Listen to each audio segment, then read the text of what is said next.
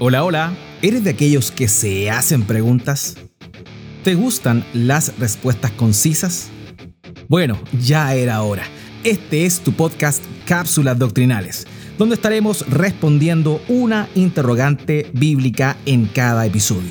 Soy Pablo Miranda, esposo, padre de cinco hijos y sirvo a Dios como pastor en una hermosa congregación en Antofagasta, Chile. Esta es la pregunta de hoy. Comenzamos. La siguiente pregunta que vamos a estar respondiendo en esta oportunidad tiene que ver con la esencia misma de Dios. ¿Cómo es Dios? La Biblia sin duda describe a nuestro Dios de muchas maneras, de muchas formas. Sin embargo, para agruparlo y sistematizarlo, algunos teólogos han creado algunas clasificaciones las más populares de las clasificaciones de los atributos de Dios son la conocida como atributos comunicables y atributos incomunicables. Los atributos incomunicables son aquellos que son exclusivos de Dios y que Él no comunica o transfiere de alguna manera al hombre por medio de su imagen. Les explico esto de una manera mucho más sencilla. Dios creó al hombre conforme a su imagen y su semejanza. Y mediante esa imagen plasmada en el ser humano, hay muchas cosas que transmitió en él. Y hay otras que no transmitió en él.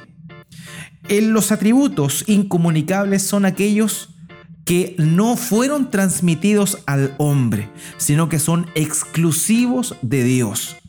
Vamos a hablar de algunos de ellos. Por ejemplo, el conocido como independencia.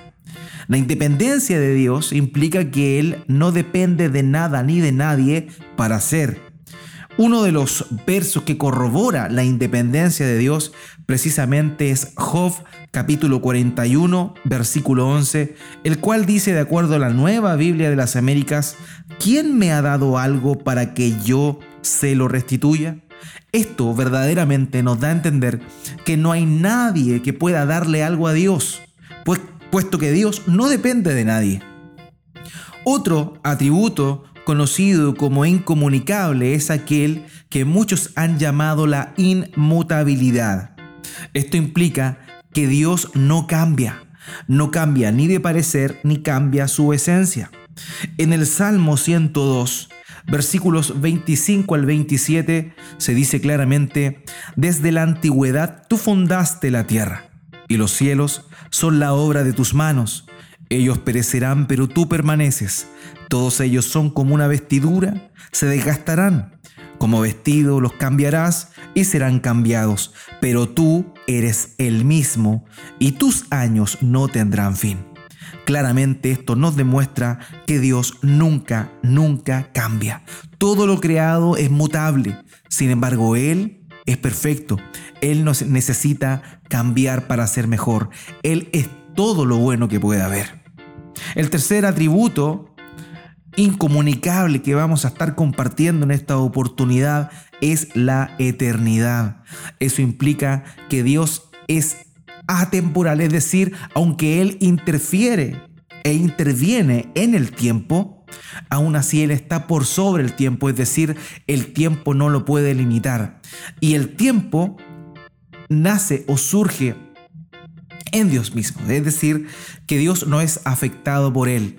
Él es antes del tiempo, durante el tiempo y después del tiempo. El Salmo 92 señala lo siguiente, antes que los montes fueran engendrados y nacieran la tierra y el mundo desde la eternidad y hasta la eternidad, tú eres Dios.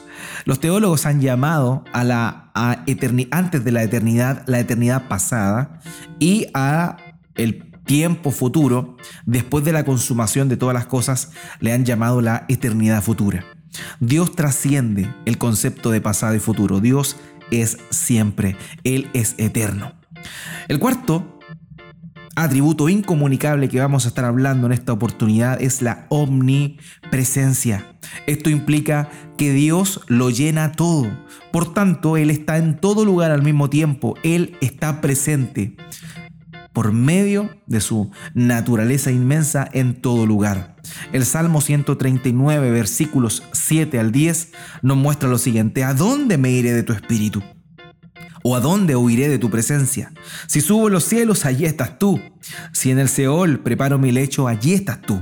Si tomo las alas del alba, y si habito en lo más remoto del mar, aún allí me guiará tu mano, y me tomará tu diestra.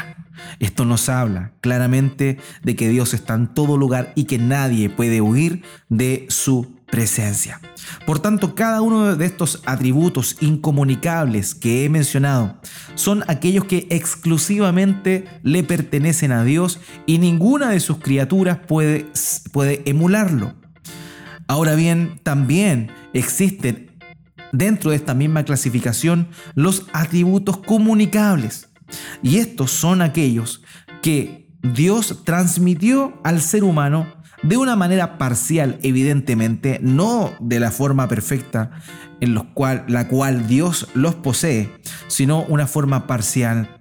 Y muchos de estos, vamos a estar mencionando algunos, son representados o retratados por el hombre, pero como ya los señalé, por causa del pecado de una manera imperfecta. Por ejemplo, la sabiduría.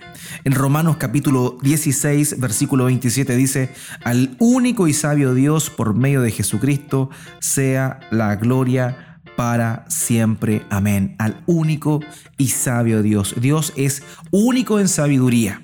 El hombre presenta y manifiesta sabiduría, pero no es la sabiduría perfecta que Dios tiene.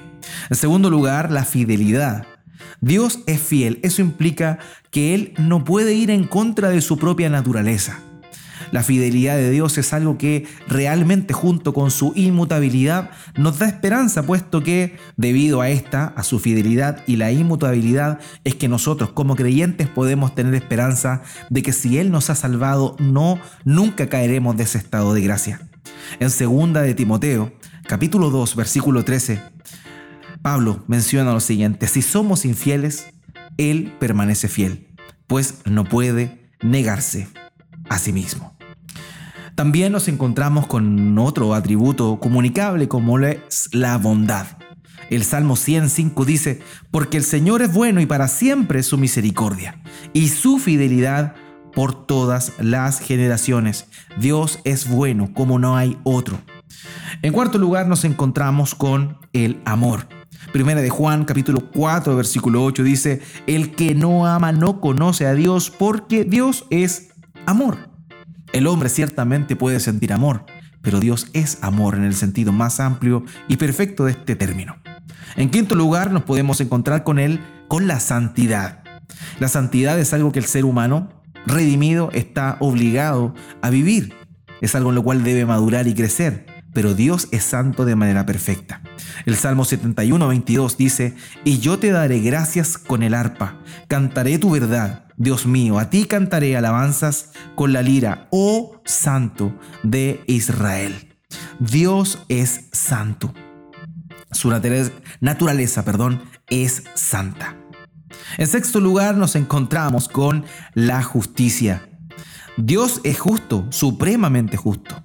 El hombre, creado imagen de Dios, también tiene un sentido de la justicia, el cual tristemente está contaminado con el pecado, pero Dios es el justo por antonomasia.